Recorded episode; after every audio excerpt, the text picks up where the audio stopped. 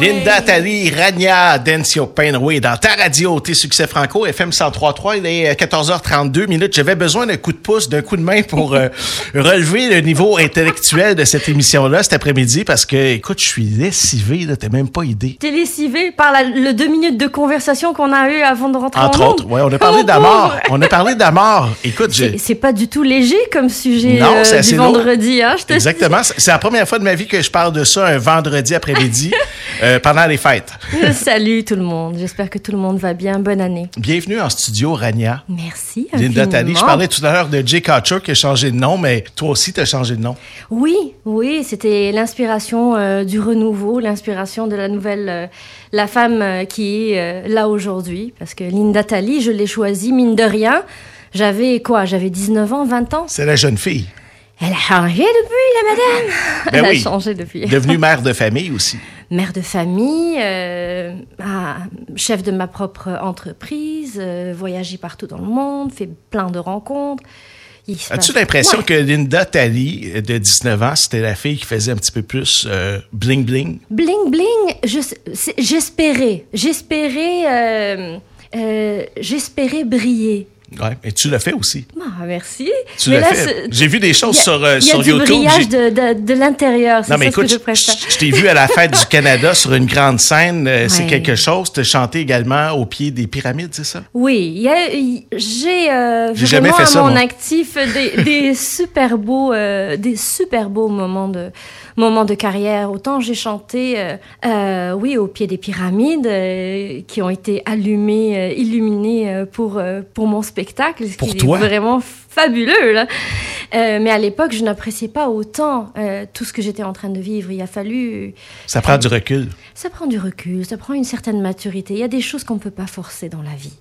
Et euh, écoute, j'ai chanté à l'Olympia de Paris, j'ai chanté, j'ai été la première femme à chanter en Arabie Saoudite avec le Cirque du Soleil, le plus gros spectacle que j'ai que j'ai eu la chance de d'abord de, voir, mais encore plus d'être sur Ouais. scène, d'être la, la, la représentation de, de, de la liberté de, la femme et de me déployer comme ça sur scène. J'ai vécu des grands, grands, grands moments et j'en ai encore. là. Oui, c'est pas fini. Dieu merci, oui. Ça se transforme. Ça se transforme et ma façon de les vivre également, je te dirais. Ma façon de les apprécier. J'apprécie beaucoup les petites choses de la vie. Beaucoup, beaucoup les petites choses euh, de la vie. Ce qui fait que quand il y a des grandes choses, eh ben, ça devient c'est exponentiel. Ouais.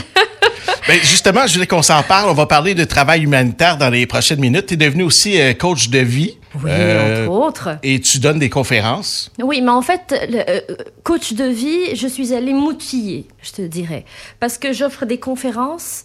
euh, j'ai été appelée à offrir des conférences au fil, euh, au fil de, ma carrière parce que les gens s'intéressaient à ok le parcours d'immigrante, le parcours de, de, femmes d'affaires, le, parcours de femmes issues d'Afrique du Nord, commencées, euh, ayant vécu la guerre, etc. Les gens trouvaient que j'avais quelque chose à, raconter, à transmettre. Euh, après ça, je me suis retrouvée à recevoir beaucoup d'invitations des, des écoles secondaires pour parler de diversité, pour inclusion, bienveillance, compassion, etc. Et comme les jeunes viennent systématiquement vers moi pour me demander conseil, pour, je me sentais pas assez outillée. Alors je me suis dit, on va les suivre, on va les suivre une formation comme ça. Bah, tu ne diras pas du yogourt, hein On a parlé de conflits euh, tout à l'heure, euh, conflits dans le monde. Ouais. Comment tu vois ça, toi, ce qui se passe actuellement sur la planète? Euh, c'est sûr que c'est difficile à regarder. Je te dirais, euh, l'humanité a toujours été d'une grande violence. hein, on ne peut pas se dire qu'aujourd'hui, ce qui se passe, c'est pire que ce qui a été euh, le génocide au Rwanda, l'Arménie, le Congo. Le, euh, aujourd'hui, le seul truc, c'est que on a un accès tellement à l'information de façon simultanée euh, de façon systématique, on voit tout et c'est très très très graphique. Donc ça multiplie euh, même une seule et même action, un seul et même bombardement, on va le voir de différents, euh, sur différents points de vue. Et c'est très très biaisé. L'opinion est très très biaisée. Ça dépend où est-ce qu'on est positionné, quelles lunettes que l'on porte. Donc l'humanité a été toujours de, de grandes, grandes violences. Le seul problème, là, aujourd'hui, c'est sûr que on voit les injustices en face de nous et on a mal et on souffre pour l'autre. Euh, mais ça a toujours été cyclique, hein, on s'en était parlé. Il y a 50 ans, il n'y avait pas d'analyste géopolitique, puis on voyait pas ce qui se passait euh, partout ailleurs. Tu sais, on recevait des lettres par la poste. Puis... Euh, ouais. On apprenait qu'il y avait un génocide, on apprenait qu'il y avait 100 000 personnes qui étaient décédées là, on apprenait qu'il y avait un tremblement de terre, puis qu'il y a peut-être 200 000 personnes qui sont décédées, mais on va l'apprendre avec un certain décalage ce qui fait qu'on a un certain apaisement par rapport. C'est déjà fini, les gens ils sont déjà finis et enterrés. Alors que là, en live, on est en train de regarder des gens en train de souffrir et qui est-ce qui serait capable de soutenir ça? On l'a vu au Japon avec le tsunami, le tremblement de terre. On l'a vu en Iran également. On le vit euh, régulièrement avec Israël et le Hamas. C'est moi, c'est c'est pas tant Israël et le Hamas parce que ça c'est tellement un énorme sujet là. Euh, c'est vraiment le, la souffrance du peuple palestinien, là, présentement, moi, qui... Ça a été très, très difficile pour moi de manger, de dormir dans les premiers temps. Mhm. Ça a été très, très difficile de manger et de dormir. Euh, parce que j'avais l'impression euh, que ça... bon, je suis un peu PTSD aussi là, avec ça, mais j'avais l'impression que c'était à ma porte et que je n'avais pas le droit d'être bien si eux n'allaient pas bien. Mhm. Et il a fallu, je ne peux pas m'en détacher parce que cette souffrance-là du peuple palestinien, ça me suit depuis trop longtemps. C'est une injustice qui, dure depuis beaucoup, beaucoup, beaucoup trop longtemps. Euh, mais il y a une certaine... Euh, j'essaye d'avoir un certain détachement par rapport à ce qui se passe dans le monde sans avoir une froidure par rapport à ce qui se passe dans le monde je suis au courant. Je suis au courant de ce qui se passe avec les enfants au, euh, Congo, euh, dans les euh, favelas, dans, en Inde. Je suis au courant de tout ce qui se passe, mais j'essaye de respirer là-dedans parce que sinon je ne peux pas poser d'action concrète plus tard pour pouvoir pas aider, pas sauver la planète, mais peut-être soulager une personne à la fois. On va parler des enfants que tu vas aider euh, justement dans les euh, prochaines minutes. Juste avant, tu es en spectacle au mois de février, le 29 février. Ça se passe au théâtre, euh, au Centre des Arts Juliette Lassonde du côté de Saint-Hyacinthe. Les ah gens peuvent acheter des billets. vous vous rendez sur le site rania.ca. Ça parle de quoi ton spectacle? C'est de la bonne musique, mais il y, y, a un fil conducteur là, pour ça. Écoute, ça tombe tellement à point. Et merci infiniment. J'inviterai vraiment tout le monde à venir voir ce, spectacle-là qui s'intitule De paix, d'amour et de miel. Hmm. Donc, honnêtement, pour en avoir fait tout plein des, spectacles qui ont été d'ailleurs euh, nommés à, la disque, etc., etc., celui-ci, c'est honnêtement le plus beau que j'ai que j'ai monté à ce jour. On ne parle que de paix, on ne parle que d'amour, c'est dansant, c'est à l'oriental, c'est des chansons que que les gens connaissent. Alors ça passe autant de, de, de autant de Piaf, autant de euh, Vigneault, et je les ai refaites complètement réadaptées, retravaillées, rebrodées à la façon orientale. On est plusieurs sur scène avec des projections. Ah! Ça va faire du bien on ne parle que de paix. On en a-tu assez besoin? Je pense que oui, on en a besoin. Let's go. Euh, Rania Linda je te garde avec moi. On va écouter ta chanson One Drop et on va parler de ton voyage humanitaire. Yep. Merci d'être là. Merci. Juste une goutte pour faire pousser de l'or. Juste une goutte pour annuler le sort à bras ouverts. Cœur ouvert. Battement d'aile d'un papillon. À l'autre bout du ciel tombe une mousson, joignant la vague. Menons le pas. One Tes succès au travail avec Jean-Yves Lemay jusqu'à 16h. Rania Lindatali est en studio. On a parlé de son spectacle le 29 février prochain au Centre des Arts Juliette Lassonde du côté de Saint-Hyacinthe. Et vous pouvez acheter vos billets. Rendez-vous sur le site rania.ca. Et là, je voulais qu'on parle de ton voyage humanitaire. Ça s'en vient. Oui. Au mois de mars. Oui, le 28 mars. Euh, que tu reviens la veille de ma fête. Que l'on va décoller. C'est vrai? Oui, tu reviens le 9. Le 9. Ma fête, c'est le 10. Ah! on va, changer d'avion. on, va, on va revenir complètement, complètement lessivé de ce voyage-là. En fait, c'est un voyage d'initiation au travail humanitaire. Et c'est un, un voyage qui a été, euh, qui a été écrit, dessiné avec une, une dame incroyable qui s'appelle Annick Laprate et qu'on a, qu'on a réalisé euh, à, quelques, à quelques reprises déjà euh, au fil des années. Ça s'est pas passé durant la pandémie. Euh, mais là, je reprends. J'ai eu la folie de, de dire, OK, en mois de novembre, j'ai fait comme, On le fait. let's do it again. On le fait. mais tu l'as- fait. tu l'as déjà fait, mais là, tu vas amener des gens avec toi. Oui, mais à chaque fois, j'emmène des gens avec moi. Ah oui? La première fois, je, je suis allée en exploration toute seule. Euh, et par la suite, euh, donc c'est ça, on emmène des voyageurs. Le, le- le principe, c'est que euh, c'est une action qui est vraiment très ponctuelle, ok? J'emmène des voyageurs du Québec. C'est pas un voyage 5 étoiles. On est là pour de l'entraide. Vous allez où? On va à Dakar et à Hambourg. À la fois, c'est de la visite, c'est du tourisme. Euh, donc, on va profiter des beautés euh, du Sénégal. C'est vraiment assez incroyable. Le lac Rose, euh, le désert, euh, mini safari, l'île de Gorée. Est-ce que c'est là que tu étais il n'y a pas longtemps? Où est-ce que j'étais il y a pas Ben, longtemps? tu étais dans le désert. Je voyais des photos de toi sur Facebook, Instagram. Tu étais en plein milieu du désert. Ben non, j'étais en Algérie. Ah, ok. ah oui. J'étais en T'étais chez Algérie. toi. J'étais en Algérie pour pouvoir pour un projet musical. De- je, je vais pouvoir. Je vais revenir t'en reparler quand ça va être un tout petit peu plus près. D'ailleurs, je rentre en studio lundi pour ça, pour de nouvelles créations. Euh, donc, euh, pour revenir au euh, Au 28 mars. Au 28 mars. Est-ce qu'il y a de la place? On peut-tu participer Oui, encore? Oui. oui, il reste encore un petit peu de place. Euh, donc c'est pour des gens qui ont toujours rêvé de faire une action, euh, une action humanitaire, de travailler avec des, surtout des bébés, parce qu'on va aller dans les orphelinats. Euh, puis on va aller donner un coup de main parce qu'il manque de, il manque de personnel, il manque de, de- de femmes et d'hommes là-bas pour pouvoir euh, aider avec les, les bébés. Donc on va aller euh, plusieurs jours à Dakar euh, bercer, euh, nourrir des bébés des- de différents Wow. âges. Euh, et on va faire ça aussi à Hambourg, mais eux, ils ont un peu plus besoin de... Ils ont vraiment pas beaucoup d'effectifs. Il y a vraiment beaucoup, beaucoup, beaucoup de bébés.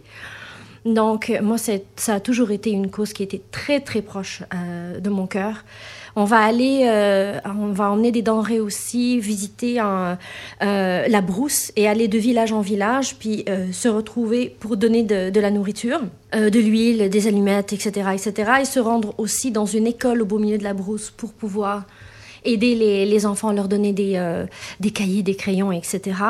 Euh, et on va aussi euh, chaque jour, un peu chaque jour, préparer de la nourriture pour la donner aux enfants talibés. Il y a une, une grande, quand même, un grand nombre d'enfants, de jeunes garçons, ça peut aller de, de 3 ans jusqu'à l'âge de, de 14 ans, qui se retrouvent dans la rue.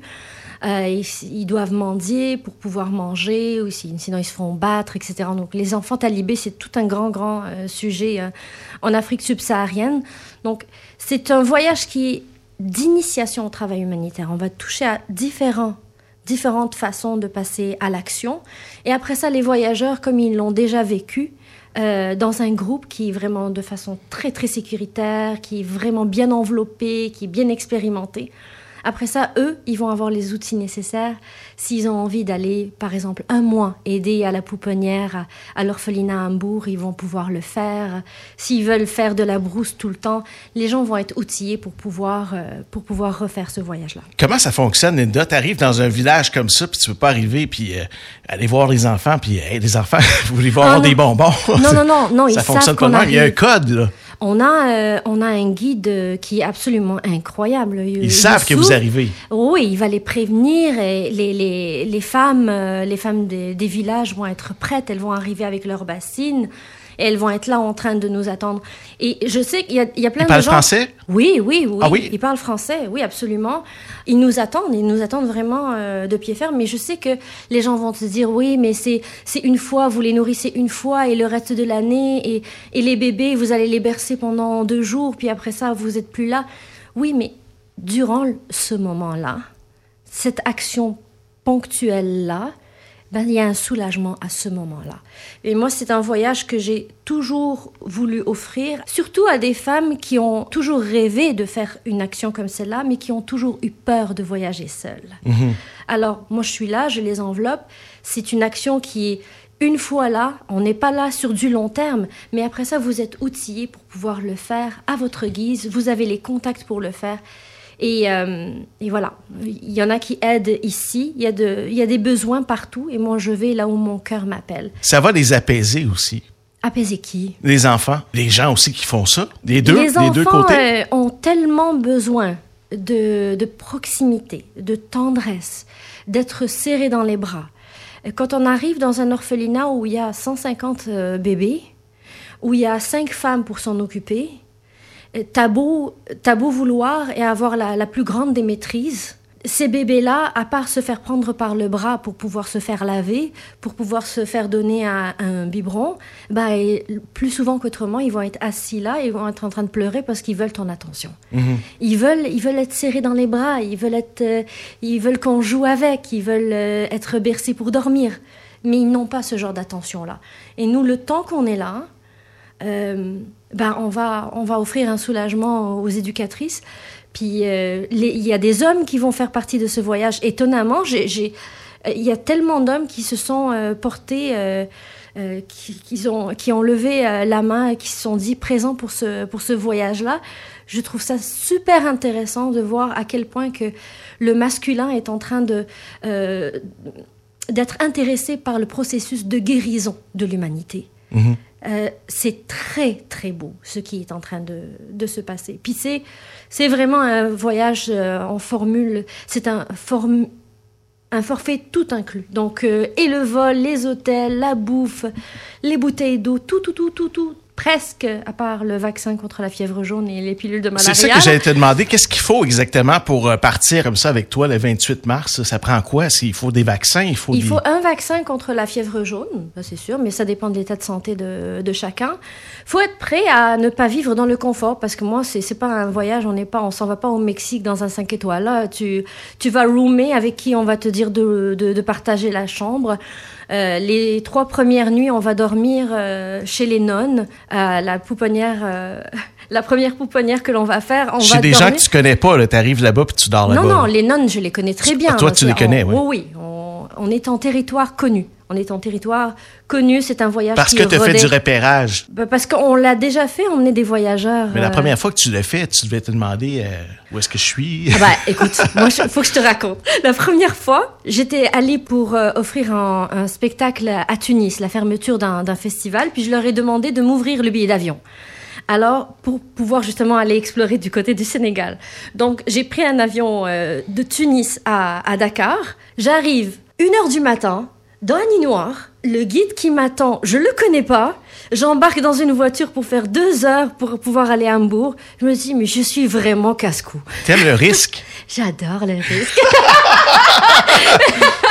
si tu savais. Mais les gens qui seront avec toi seront en sécurité du 28 mars au 9 avril. Oui, je prends pas de risque avec les gens. Ça, c'est, ça, c'est absolument euh, à 100%. euh, Il y a même une, euh, une infirmière qui fait partie du, du voyage. Je pense que c'est la première personne qui a, qui a signé euh, pour être là. Donc, euh, je- on, on, est, on est bien. On est vraiment bien. en Les détails sont sur le site internet rania.ca. Il y a un H à la fin de Rania. Oui, c'est ça.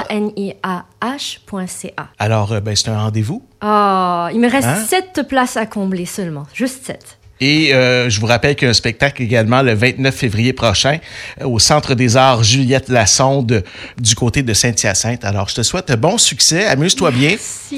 Puis, euh, ben, tu reviens la veille de ma fête. ça fait que- On reviendra en plus le cœur plein, avec plein de sourires Rempli de d'amour. bébé dans Ouais. les yeux. Oh my God, oui. Un gros merci de ton passage en studio. Merci à toi.